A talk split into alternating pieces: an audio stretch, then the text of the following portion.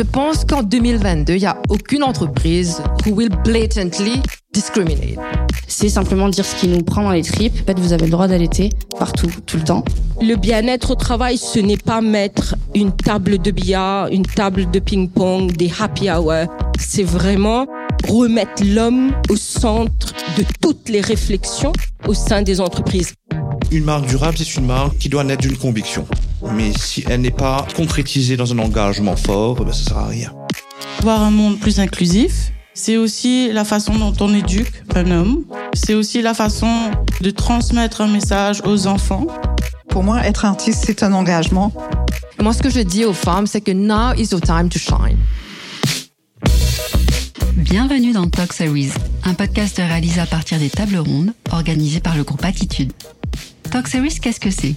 C'est un lieu d'échange qui interroge sur les sujets qui comptent à l'île Maurice comme. Des sujets qui permettent à l'entreprise d'aujourd'hui de réinventer le monde de demain. Pour ce troisième épisode, Attitude a fait se rencontrer des fondateurs de marques durables et éthiques de France et de l'île Maurice. Dans ce podcast, des artistes, des artisans artisanes, des professionnels du prêt-à-porter, des œnologues et tisaneurs s'expriment autour de leur vision et de leurs actions. Et ils répondent à toutes les questions que l'on peut se poser. Par exemple, comment être une marque durable quand on doit importer sa matière première? Comment concilier savoir-faire traditionnel et innovation?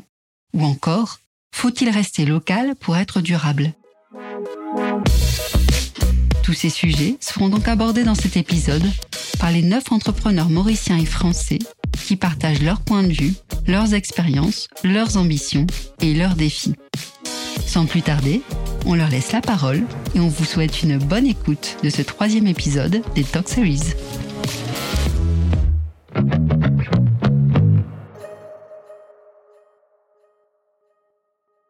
Jeunes ou moins jeunes, toutes les entreprises représentées lors de la table ronde ont pour point commun d'être portées par une vision. Cette vision est souvent incarnée par le fondateur ou la fondatrice, et c'est celle d'une marque durable et éthique. Mais qu'est-ce que ça signifie concrètement? Que mettons derrière les mots durable et éthique? Marem Diaban est la fondatrice de la marque de prêt-à-porter The Creole Republic. Elle nous livre sa conception d'une marque durable. Pour moi, une marque durable, c'est une entreprise durable. On a commencé un peu nous euh, tout azimut, même si on, on vient de ce métier, donc c'est vrai qu'on avait quand même de la connaissance. Mais quand même, monter sa marque, c'est euh, une aventure. Et donc, du coup, je dirais que pour moi, une entreprise durable, c'est qu'est-ce qu'on va laisser derrière, qu'est-ce qu'on a construit, qu'est-ce qu'on a fait, qu'est-ce qui fait que si demain il nous arrive quoi que ce soit, il y a quelque chose qui en sort de bon? Et je pense que ça passe par euh, la valeur de la chaîne entière. Enfin, on parle d'économie circulaire. En tout cas, pour nous, à notre échelle, par rapport à la marque The Creole République, euh, on agit un peu en chef d'orchestre euh, avec euh, bah, tous ces musiciens qui sont autour de nous. Donc aujourd'hui, on travaille à peu près avec une vingtaine d'ateliers ici à Maurice. Donc ça va vraiment de celui qui fait le packaging à celui qui coupe, à celle qui coule le petit fil sur la paire de chaussettes. Enfin, on travaille vraiment avec beaucoup d'entités. Et bah, l'idée, c'est que s'il y a un maillon qui va pas bien, qui périclite, bah ça marche pas, ça fonctionne pas. Donc du coup, l'idée, c'est vraiment de prendre soin de toute cette chaîne. Et euh, pour faire ça, bah, c'est payer au prix juste, euh, ce que je disais tout à l'heure. C'est euh, partager les bonnes pratiques, c'est c'est avoir toutes ces valeurs-là bien en tête et aller sur le terrain, aller voir nos, nos partenaires, s'assurer que tout le monde va bien, que tout le monde a ce qu'il faut.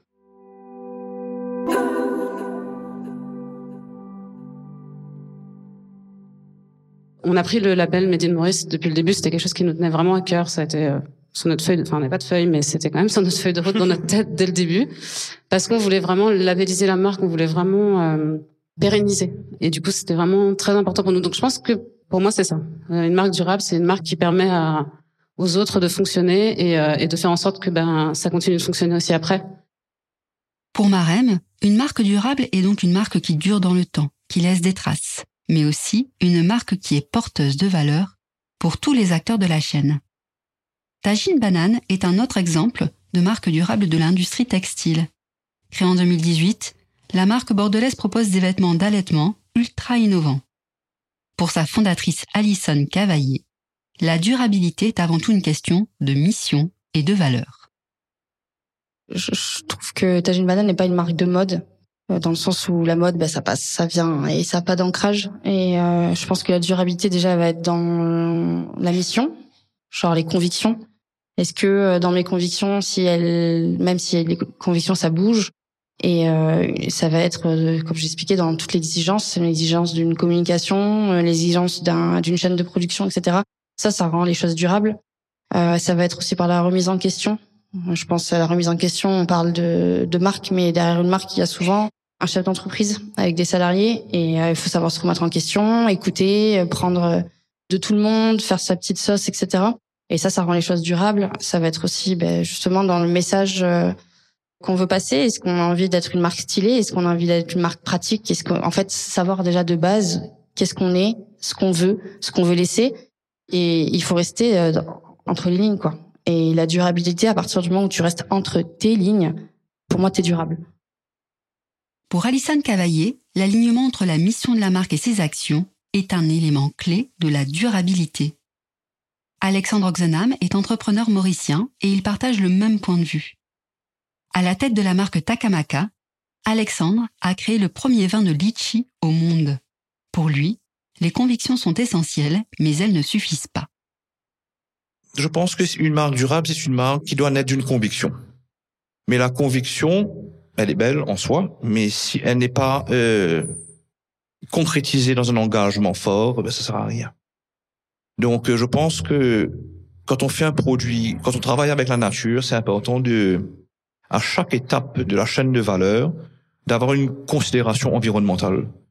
Par exemple, on utilise de l'eau pour euh, pour nettoyer nos cuves, etc. Comment on peut faire pour préserver l'eau? Ben, on, on récupère l'eau de la toiture. Donc, avec cette eau de récupération, on va nettoyer nos cuves après la fermentation. Et ensuite, euh, une fois que le vin est fermenté et qu'il est soutiré dans une autre cuve, ben, on va utiliser cette eau pour laver la cuve de fermentation. Et cette eau va être récupérée une seconde fois, parce qu'elle sera enrichie en matière organique.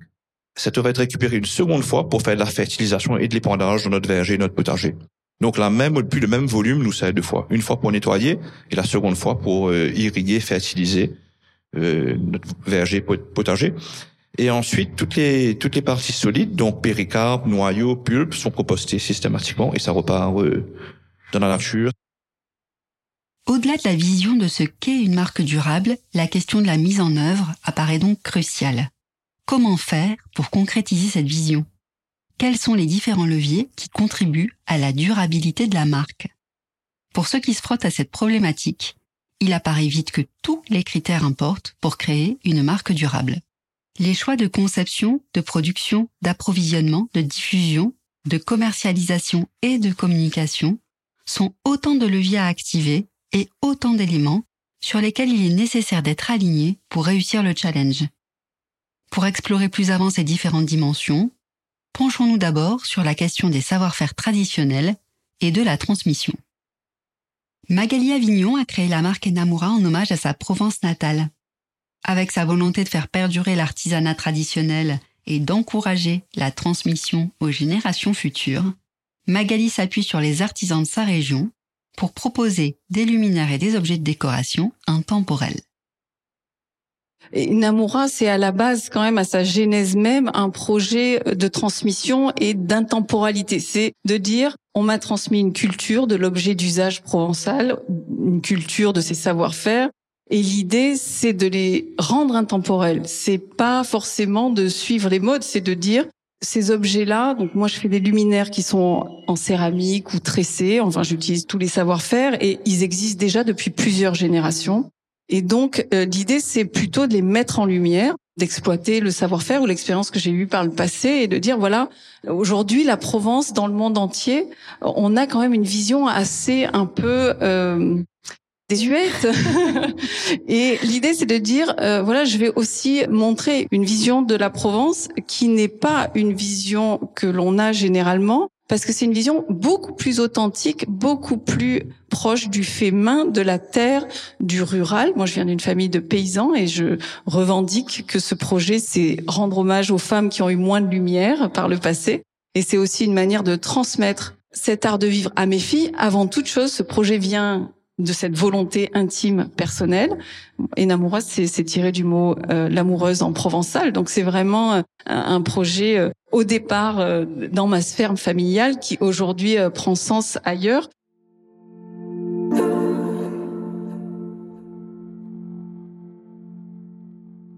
L'idée, c'est vraiment de mixer à la fois des formes intemporelles et des savoir-faire. Donc, je vais par exemple on, a connu certaines formes. Là, on voit qu'il y a une, une, lisette qui a des formes où c'était des suspensions émaillées qu'on voyait dans nos, granges ou nos, cuisines. Et aujourd'hui, je vais utiliser la même forme, mais avec aussi un savoir-faire ancestral qui est le grès ou la terre mêlée, qui vient de la région d'Apt. Donc en fait, il y a un léger twist, mais qui correspond à une envie vraiment très personnelle et qui fait que on continue et ça reste un objet intemporel. Il n'y a pas de vocation à devenir un produit de mode. Surtout parce que l'idée, c'est vraiment que on transmette cet objet. On achète une, un luminaire Enamura. Si tu l'achètes, c'est pour toi, c'est pour ta fille, ton fils, ta petite fille. Ce n'est pas pour être à la mode aujourd'hui. Ces questions de savoir-faire, de patrimoine et de transmission sont également chères à Fabien Boulet. Fondateur de la marque mauricienne Indica, Fabien propose des produits pour la santé et le bien-être fabriqués à base de plantes. Avec ses capsules, tisanes et autres huiles essentielles, il revisite ainsi le métier d'herboriste. En fait, finalement, à Maurice, il n'y a, pas vraiment de, métier de, tisaneur ou d'herboriste. Contrairement à la Réunion, où on peut vraiment euh, trouver des métiers de tisaneur qui se transmettent de génération en génération. À Maurice, on ne retrouve pas forcément euh, cela. Et pour nous, c'est un vrai challenge parce qu'on veut justement valoriser euh, les plantes médicinales. Et finalement, tous les vestiges qui nous restent aujourd'hui, ben, c'est quelques bouquins qui ont été écrits, des données scientifiques. Donc nous, on est reparti de, de, de, tout ça pour vraiment essayer de justement euh, ressusciter ou faire revivre ou, ou, réinventer justement les plantes médicinales qui étaient connues de nos grands-parents, de nos arrière-grands-parents. Tout un tas de connaissances finalement ancestrales qui se pètent de génération en génération. Œnologue de formation et entrepreneur dans l'âme, Alexandre Oxenham est lui aussi animé par la volonté de transmettre sa passion. Ainsi, il espère que les process continuent de s'améliorer et surtout que l'aventure se poursuive.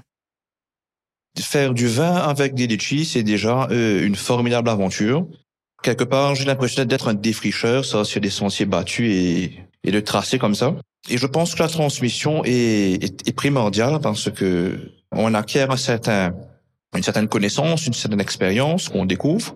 Et après, il faut que les générations futures puissent en, bénéficier pour aller plus loin encore dans le dans le travail qui aura été enclenché.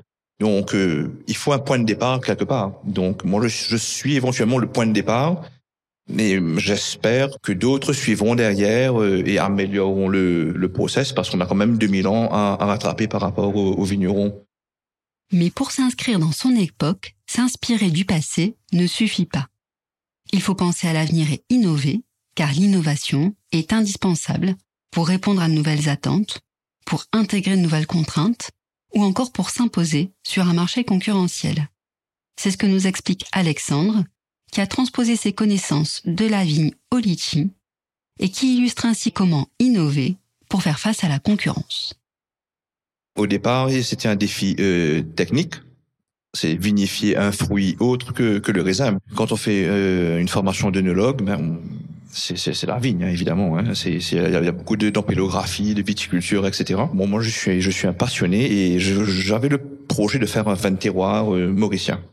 Mais malheureusement, ou heureusement d'ailleurs, je ne sais pas, euh, implanter de la vigne à Maurice, c'est une expérience très compliquée.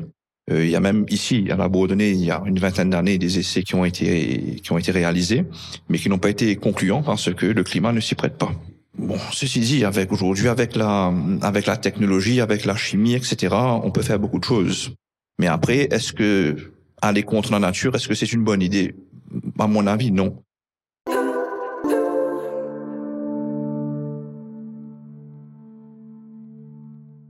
on aurait eu deux récoltes par an parce qu'on n'aurait pas eu de, repos végétatif. Il fait pas assez froid pour ça. Donc deux récoltes par an, beaucoup d'humidité, des cycles d'ensoleillement relativement courts. Mais toutes les conditions sont réunies pour faire un vin médiocre, cher à produire et anti-écologique. C'était pas du tout ma vision des choses.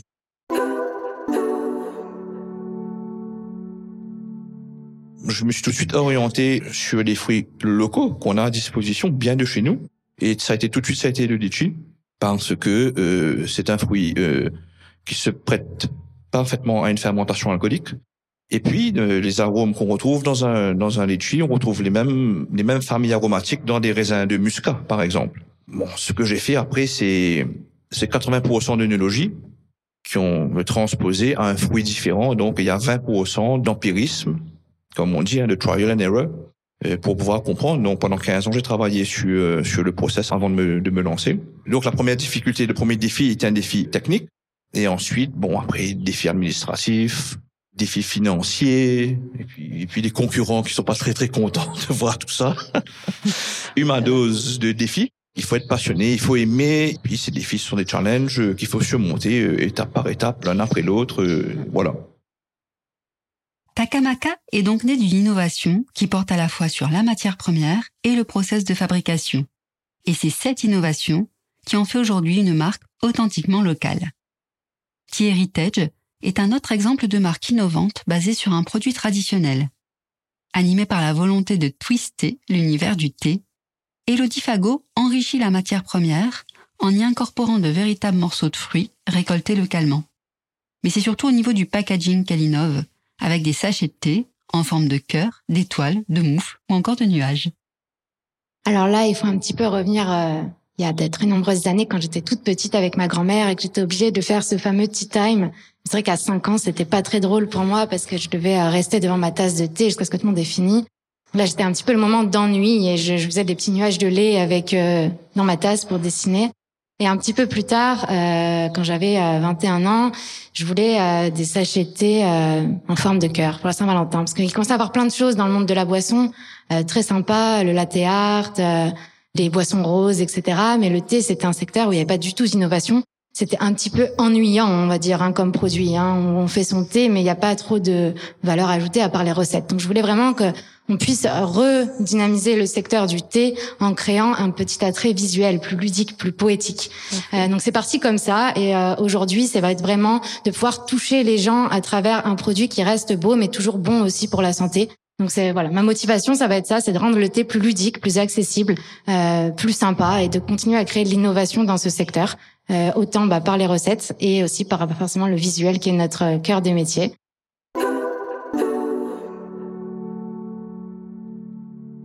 Chez nous, chez Théritage, on a un peu deux secteurs d'activité. On a vraiment la fabrication du sachet de thé avec les petites formes. Ça, c'est vraiment une innovation qu'on a créée. Et on a aussi la création de recettes. On crée toutes nos recettes de thé.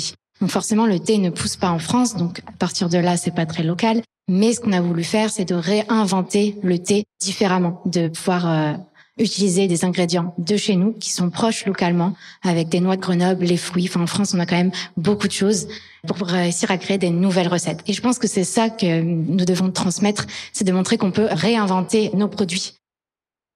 La création d'une marque durable repose donc sur la création d'un produit durable. Comme le montrent les exemples d'Indica, de Takamaka ou encore de Tea Heritage, l'association de savoir-faire traditionnel et d'innovation constitue un élément clé de la durabilité du produit. Mais d'autres critères sont également à étudier, comme la matière première par exemple. Les choix d'approvisionnement et de production ont leur importance dès lors qu'on souhaite construire une marque durable. Local, engagé, respectueux d'environnement, labellisé, sur quels critères faut-il sourcer ses fournisseurs pour rester une marque durable et éthique? Par ailleurs, comment doit-on gérer la partie production pour devenir une marque durable? Ou encore, existe-t-il une quantité optimale à produire pour rester en phase avec ses engagements? Talia Buon est la fondatrice de la marque de mode mauricienne Petite Cabotine. De son côté, elle mise sur une production de qualité en petite quantité. Elle a aussi fait le choix de réutiliser les matières premières provenant de fabricants textiles. Elle s'approvisionne notamment auprès de fabricants mauriciens, mais pas que. Se démarquer devient de plus en plus difficile. Donc, euh, on a commencé euh, à importer en fait les surplus des fast fashion. Donc, on récupérait les surplus de production ou ceux qui n'ont pas été euh, mis en production de Zara, H&M ou de tout le groupe Inditex pour nous, c'était super important parce que déjà de un, on redonne une vie, une matière qui sera plus utilisée. Et de deux d'apporter en fait euh, un peu plus de sur le tissu. Ensuite, ben l'arrivée des Covid et du Covid et tout n'ont pas facilité les choses, donc euh, on est resté à Maurice et c'était peut-être, je sais pas si c'était une opportunité, on a fait la connaissance des fabricants euh, de tissus local. Donc on s'est penché dessus et aujourd'hui on récupère justement, je dis bien 60% de nos créations sont en fait les surplus aujourd'hui des euh, fabricants textiles mauriciens et également des fabricants textiles à l'international. Nadine de Marcy-Chelin est la fondatrice de l'atelier de poterie Pigmentite. En tant qu'artisane indépendante, elle assume de proposer ses produits en quantité limitée. Ce choix peut apparaître comme une contrainte, mais il constitue également un gage de qualité pour l'artisane. C'est pas c'est pas évident de satisfaire tout le monde euh, parce que pour moi par exemple je suis toute seule il faut que j'arrive à un moment donné à trouver quelqu'un d'autre pour grossir et proposer mes produits un peu partout. C'est pas évident de faire du gros volume parce que chaque pièce est faite à la main et j'essaie de garder ce petit côté euh, unique et magique dans chaque pièce. Et si, enfin moi je pense que si c'est dans une grosse production, ce côté euh, magique peut disparaître. Euh, je dis toujours à mes clients, votre café, votre thé aura meilleur goût dans, cette tasse-là parce que j'ai passé du temps sur cette tasse-là.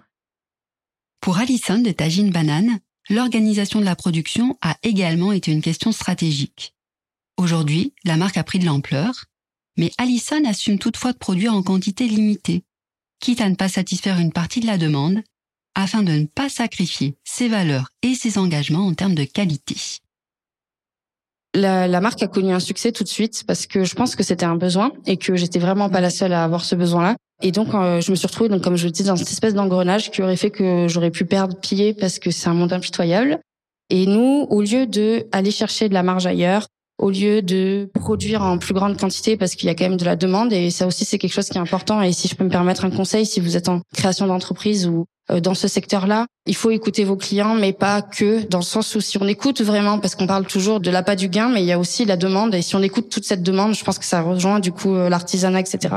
On, on, va trop loin, on va trop vite et on fait un peu n'importe quoi. Donc nous, plutôt que d'aller délocaliser, d'aller chercher un petit peu de marge ailleurs, euh, on a plutôt cherché à multiplier les ateliers que chercher des plus grosses usines. Donc on est passé en quatre ans de un atelier de confection à maintenant on en a plus d'une trentaine. Et ces 30 ateliers ont leur capacité de production, ça sera pas plus, pas moins, leur timing, et tout, tu respectes tout ça. Et si tu respectes tout ça, en fait, tu respectes ta production, tu respectes chaque maillon de la production. Et quand c'est sold out, ben, chez Tagine Banane, il faut savoir que quand on, on, a la chance que quand on sort une collection, ben, la plupart du temps, elle est un peu, euh, elle part vite. Et euh, ben, des fois, on se fait engueuler et on dit, ben, continuez à nous engueuler parce que c'est ça qui prouve que vos produits sont, enfin, respectueux de la planète et des personnes qui l'ont touché. Donc euh, voilà, faut pas avoir euh, cette espèce de d'envie de plus. Il faut pas écouter les gens qui ont envie de plus. Il faut rester un peu euh, dans ses exigences et ça, et ça permet euh, de rester dans une production qui est du coup raisonnée et qui est éco-responsable. En plus, après derrière, il faut chercher des matériaux et des matières qui sont propres, Ecotex, GOTS. Chacun après, il mettra les conditions qu'il veut, mais pour nous, c'est les nôtres. Et voilà. Les choix de distribution et de commercialisation sont d'autres paramètres à prendre en compte pour permettre à la marque d'exister durablement. Ils sont même stratégiques pour la rendre visible sur un marché et pour lui permettre de faire face à la concurrence. Mais faut-il nécessairement maintenir un ancrage local pour être durable? Quand et comment s'ouvrir à de nouveaux marchés? Fabien, de l'entreprise Indica, nous permet de réfléchir à ces problématiques de commercialisation en abordant les questions de concurrence, de maturité et de taille critique. Je vais pas dire que le marché mauricien est, saturé, mais c'est vrai que bon, quand on rentre dans un supermarché, une pharmacie ou un magasin bio, effectivement, euh, on, réalise qu'il y a quand même beaucoup de marques de thé, beaucoup de marques de compléments alimentaires. Donc effectivement, les étagères sont déjà très très bien fournies, mais je pense qu'il y a encore beaucoup de place pour innover en fait. Parce que ne serait-ce que sur le complément alimentaire, quand on rentre dans une pharmacie, euh, on, va réaliser que ben, toutes les marques qu'on va acheter, je vais pas en citer, mais vous les connaissez, euh, elles viennent d'ailleurs. Donc je pense que l'innovation, c'est d'essayer de créer des marques euh, locales, avec justement du patrimoine local, des plantes médicinales locales ou régionales, et aussi d'innover par le fait que bah, vous pouvez voir nos packaging, c'est des packaging justement éco-responsables, bio, des flacons en verre, des bouchons en bambou, euh, ce qui n'est pas le cas de toutes les marques qu'on va retrouver euh, dans des pharmacies où les piluliers sont en plastique.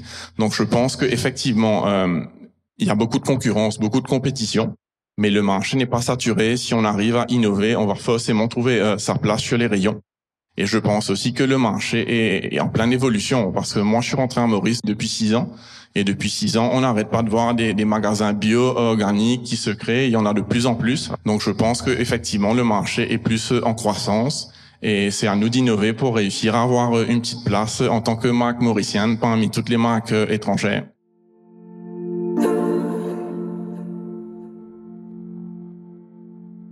La marque existe Indica que depuis un an sur le marché mauricien. Donc pour nous d'abord, c'est de faire un peu nos, nos preuves sur le marché mauricien d'étoffer un peu la gamme parce qu'aujourd'hui on a uniquement 17 produits. Donc on veut vraiment arriver à une gamme vraiment complète d'une cinquantaine, une soixantaine de produits. Et quand on sera prêt à le faire, euh, il faudra effectivement aller sur l'international avec tous les challenges que ça comporte en termes de, scalability et de production. Autre sujet stratégique pour les marques qui cherchent à se faire connaître, la question des canaux de vente. Doit-on nécessairement, par exemple, disposer d'un point de vente en propre? Quelles autres options sont possibles si on décide que non? Une marque éthique et engagée doit-elle ou non vendre en ligne? Hélène de Senneville est une artisane d'art mauricienne et la fondatrice des ateliers Hélène de Senneville. Elle nous explique comment elle se fait connaître et pourquoi elle ne se positionne pas sur la vente en ligne. Au fait, quand j'ai débuté il y a, assez longtemps, euh, il n'y avait bien sûr pas du tout d'atelier euh, où je pouvais exprimer en tous les cas ma créativité et demander de m'aider. Et donc j'ai monté mon atelier. Je me suis dit ben ça va être plus simple, je vais le faire. Donc c'est vrai que ça a été un challenge parce que je n'avais pas de de formation vraiment, j'avais des toutes petites formations et c'est devenu un atelier beaucoup plus de création générale après la galerie. Hein. À côté de la galerie, il y avait cet atelier parce qu'une galerie d'art ne ne suffisait pas, elle ne s'auto-finançait pas suffisamment et c'est devenu une passion. Donc j'ai gardé aujourd'hui cet atelier. C'est pour ça que je signe L apostrophe A. Tout le jour on me demande mais pourquoi tu signes pas Hélène de Senneville? Parce que je suis vraiment avec des femmes que j'emploie et qui travaillent avec moi et qui euh, sont mes petites mains. Donc euh, je trouvais pas très sympathique de prendre euh, de prendre la signature et de ne pas leur rendre ça. Et pour rebondir dessus, je crois qu'on peut faire du volume avec de l'artisanat. Moi, personnellement, avec mon expérience, je crois qu'on peut garder l'authenticité. Je crois qu'on peut euh, diriger, ça, devient une direction artistique qui est un prolongement de notre savoir-faire. Donc, c'est aussi une autre transmission. Et moi, ça ne me dérange pas. Et dans le contexte mauricien, ça me dérange pas parce qu'on ne peut pas travailler qu'avec du local et notre international, c'est le tourisme. Donc, j'exporte à travers le touriste. Et donc, je peux grossir. Si je reste que sur le local, je, je peux comprendre que ma tasse est unique. Mais euh, je me suis organisée, moi, à pouvoir faire un mini volume.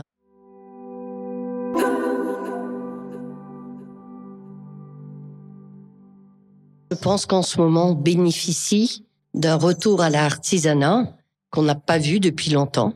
Moi, je me suis lancée dans l'artisanat il y a 34 ans. C'était fun, c'était un petit besoin, mais c'était pas aussi fort qu'après la pandémie et aussi la labellisation de notre artisanat pour certains, dont moi j'en fais partie, du Made in Maurice. Donc c'est quelque chose de très fort, ça. Moi, j'ai pas tellement envie d'aller euh, ouvrir un, un site en ligne parce que j'ai pas envie de perdre ma liberté. Ça, c'est impossible. J'ai pas envie de travailler quand j'ai pas envie de travailler. J'ai pas envie d'aller poster une assiette. Donc ça, euh, j'ai pas envie de m'organiser non plus.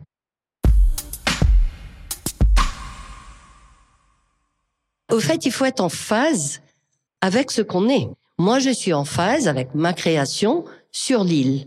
Mon intemporalité, c'est l'île Maurice. J'ai pas eu besoin d'autre chose. Je ne me suis jamais lassée d'un ananas, je ne me suis jamais lassée du lagon bleu, et j'ai rien fait encore de tout ça. J'ai des quantités d'idées et j'arrive pas à les faire. Donc, la meilleure façon de la vendre, c'est de créer, de le développer, et puis mon public va se rassembler à un moment autour de moi. Et peut-être que là, je vais donner un coup d'accélération. Malgré tout, Hélène ne se ferme pas à une clientèle étrangère. La diffusion et les points de vente présents à l'île Maurice lui permettent en effet de se faire connaître auprès d'une clientèle assez variée. Il y a le marché local. Alors le marché local, ce sont aussi les, étrangers qui habitent Maurice, qui constituent une jolie clientèle. Et il y a les hôtels. Il y a le tourisme de passage. Donc déjà, ces deux marchés, si on peut les capter, on est déjà bien à l'aise. On a les plateformes, on a quand même une hôtellerie magnifique, donc on a des boutiques et euh, on a les pop-up stores, les boutiques locales, et vous vous débrouillez à mettre en valeur. Moi, ça me satisfait. Je suis un atelier, je suis heureuse d'être dans mon atelier. Par contre, on peut venir à mon atelier. Je, je vais manger personne, mais je vais favoriser la visite de mon atelier comme un voyage, comme une expérience, comme un partage. Mais je ne vais pas favoriser mon atelier comme un point de vente. Je compte sur les autres. Et qu'en est-il du Black Friday quand on est une marque engagée et durable? Doit-on nécessairement le boycotter? Pour la fondatrice de Créole République, l'idée du juste prix et d'une mode intemporelle semble contradictoire avec le principe même du Black Friday. Déjà à la base, on voulait pas faire de solde du tout. On était contre. Euh, on s'est dit bah non, on fait des t-shirts à ce prix-là, il vaut ce prix-là, donc il est hors de question qu'on le qu'on le brade. D'autant plus qu'on fait pas des collections qui suivent les tendances, donc euh, on n'allait pas dire euh, ah bah la tendance est terminée, donc euh, on brade. Donc à la base c'était ça, et puis finalement c'est vrai que bah, des boutiques comme My Pop-up Store ou autres nous ont proposé de faire des soldes, et du coup bah, avec le temps aussi, on s'est rendu compte qu'on avait quand même de quoi solder. Parce que en faisant de l'upcycling, toujours, vous avez beaucoup de rejets. Ça veut dire qu'on récupère quand même des matières qui ont des problèmes. Donc, on va couper toute la matière. On va euh, aller faire imprimer ces panneaux-là. Et je sais qu'au début, bah, tous les imprimeurs m'appelaient pour me dire, bah, Marème, là, il y a ça, ça, ça. Et je disais, non, vous imprimez. Vous imprimez tout, on imprime tout. On va pas jeter. Donc on imprime tout et du coup on fait tout monter. Donc ça veut dire qu'on a du rejet. Donc on a euh, toujours, je sais pas, sur une production de 100 pièces, on va avoir euh, trois pièces qui sont que je peux pas mettre en boutique quoi. Euh, donc bah 100 pièces plus 100 pièces plus 100 pièces, ça, ça commence à faire pas mal de pièces au bout d'un moment. Donc du coup, qu'est-ce qu'on fait avec ces pièces-là? Euh, Alors c'est pas des gros défauts, mais c'est pour nous c'est des défauts. Enfin, peut-être que le commun des mortels le verra même pas de temps en temps. Mais pour nous, c'est, on estime que le produit est pas au top, mais par contre, on estime que le produit a une valeur et qu'il a la valeur du travail, il a la valeur de la matière, il a une vraie valeur. Donc du coup, on les revend euh, quand vous faites des soldes dans les boutiques euh, au prix euh, de sa valeur en fait. L'idée c'est pas qu'on gagne forcément de l'argent dessus ou pas, mais en tout cas, ça nous permet nous de rémunérer bah, celui qui a imprimé, celui qui a brodé, celui qui a eu l'idée. Enfin bref, voilà. Donc c'est pour ça qu'on participe. Mais alors pas du tout Black Friday. J'ai jamais compris en fait l'histoire d'avoir un jour euh, où les gens rentrent là pour entrer dans les boutiques. Enfin, moi-même je comprends pas en fait. Donc euh, j'imagine même pas participer à ça. J'ai toujours pas compris le concept du un jour quoi. En fait, je je sais pas. Avec les exemples de ces entrepreneurs français et mauriciens, de nombreuses pistes ont été évoquées pour construire et développer une marque durable. Comme cela a été évoqué, la durabilité relève notamment d'une vision et d'engagement de la marque. Au-delà des produits, la marque peut aussi devenir porte-parole d'un message. C'est notamment le cas de Banane, qui porte haut et fort son engagement en faveur de l'allaitement maternel, et ce, bien au-delà d'une communication produit ou corporate traditionnelle. Avec Alison Cavaillé, nous découvrons comment une marque éthique peut aussi devenir une marque militante. Je suis à 350% dans la transmission et dans la communication. Euh, au-delà du vêtement, euh, le résumé que j'ai envie de dire de tout ça, c'est qu'il il a été créé dans un besoin simple de praticité et dans une atmosphère où je me sentais quand même un petit peu seule avec mon allaitement. Il fallait savoir que c'était il y a quatre ans. Je ne sais absolument pas euh, où en est Maurice de ce côté-là. En France, il y a eu beaucoup de choses qui sont passées en, euh, il y a quatre ans. Donc, il y a eu des très gros podcasts qui sont sortis sur le sujet, beaucoup de marques et tout. C'est dire qu'il y avait ce besoin-là. Donc, moi, je, je, suis sortie à ce moment-là aussi. Et je pense que Tajine Banane a eu le succès qu'il a qu'elle a eu ou il a eu, je sais même pas si c'est un homme ou une fille, euh, euh, parce qu'il y avait ce besoin. Euh, je pense que j'aurais sorti ma marque aujourd'hui, ça marcherait peut-être moins, il faut le dire aussi. Et en fait, euh, une Banane, euh, le t-shirt, pour moi, c'est mon vecteur. Une fois que tu as passé cette idée que c'est une fringue, tu l'achètes, euh, tu la portes, euh, il y a certaines de mes clientes qui en ont strictement rien à faire du, du combat qu'il y a derrière, qui veulent un vêtement pratique et, et c'est hyper ok. Et il y en a d'autres qui n'en ont pas besoin parce qu'elles n'ont pas forcément besoin de ce vêtement-là, mais elles vont l'acheter parce que derrière il y a un combat. Donc en fait, la communication, elle est totale, sachant que dans cet environnement dans lequel est née la marque, euh, en France, c'est toujours compliqué d'allaiter, donc c'est euh, assez flou euh, quand je suppose qu'ici c'est pas vraiment le cas. En France, c'est très compliqué d'allaiter d'un point de vue sociétal. Quand on voit que cette année, il y a encore une dizaine de, de femmes donc qui ont été dites, donc il y en a beaucoup plus, et je reçois des messages, il y en a beaucoup plus, qui ont été priés d'arrêter d'allaiter dans l'espace public, donc parfois de façon à peu près sympa, parfois avec de la violence verbale et physique. Donc quand on en arrive encore là-dessus, je peux pas imaginer en fait vendre un t-shirt sans communiquer. Et moi, je vous ai dit rapidement, je suis aide-soignante euh, de, métier. Et euh, je me suis retrouvée catapultée là-dedans. Moi, mon métier, c'est le care, c'est prendre soin des gens. Euh, c'est pas vendre des fringues. Donc, si je devais vendre que des fringues, je serais pas en train de vous parler aujourd'hui parce que je pense que ça ne m'intéresserait absolument pas. Donc, euh, si je dois prendre soin, mais à un moment donné, derrière ce t-shirt, moi, j'ai jamais eu de problème personnellement dans le fait d'allaiter dans l'espace public. J'ai jamais été priée d'arrêter d'allaiter, etc. Donc je me rendais absolument pas compte que ça pouvait être un sujet. À l'époque, il y a quatre ans, j'en entendais un petit peu parler, mais je me disais bon, ben c'est hyper anecdotique. Elle a pas eu de chance, la pauvre, elle est tombée sur un con. Et en fait, euh, non. En sortant ce t-shirt-là, je me suis rendu compte bah, avec la communauté Tagine Banane, donc euh, on est parti de zéro il y a, euh, en 2018 et sans pub, sans rien. Ça aussi, c'est important de le dire parce qu'on a toujours tendance à vouloir suivre des conseils de il faut de l'ads, il faut de l'argent, il faut machin. C'est faux. En fait, il faut juste avoir des choses à dire qui sont vraies et votre produit, que ça marche pour la poterie, pour les plantes, pour tout, tout ce qu'on veut, c'est simplement dire ce qui nous prend dans les tripes. Et j'ai dit ce qui me prenait dans les tripes, c'était simplement dire, en fait, vous avez le droit d'allaiter partout, tout le temps. Euh, c'est un droit, c'est votre corps. Et à partir de ce moment-là, j'ai commencé à communiquer là-dessus. Le t-shirt était juste le porte-parole de ce message-là. Mhm. Et j'ai commencé à poser ce message sur la table en mode, c'est plus vraiment un choix. Euh, il faut qu'on laisse les gens tranquilles. Et cette voix-là et cette communication-là porte et les collections d'un point de vue business, porte le message, donc fait évoluer la société.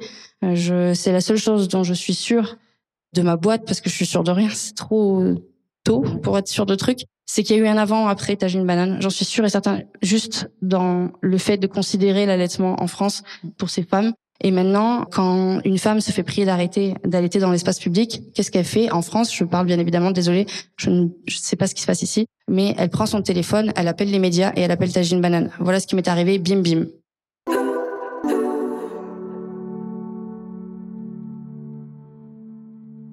Je n'avais aucune idée de ce que ça voulait dire être féministe, activiste, euh, militantisme. Moi, je me disais que c'était un peu extrémiste, etc. Et donc, c'était des mots qui me plaisaient pas vraiment. Et euh, j'imaginais toujours euh, quelqu'un enragé, en train d'hurler avec des pancartes et tout. Jusqu'à ce que j'accepte cette étiquette et je me dise, bien évidemment, je suis activiste. Je me bouge les fesses tous les jours pour que les choses changent. bien évidemment, je suis militante. Je suis capable de monter sur scène et gueuler parce que je suis pas d'accord avec cette situation-là. Donc euh, oui, Tajine Banane est activiste et moi derrière aussi.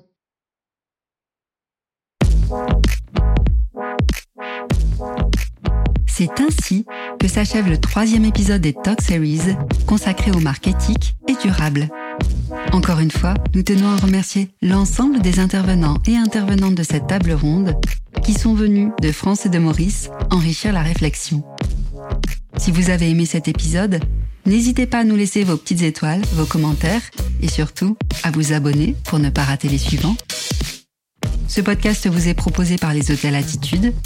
Il a été conçu par Fleur Chrétien et réalisé par Mank Sound Studio.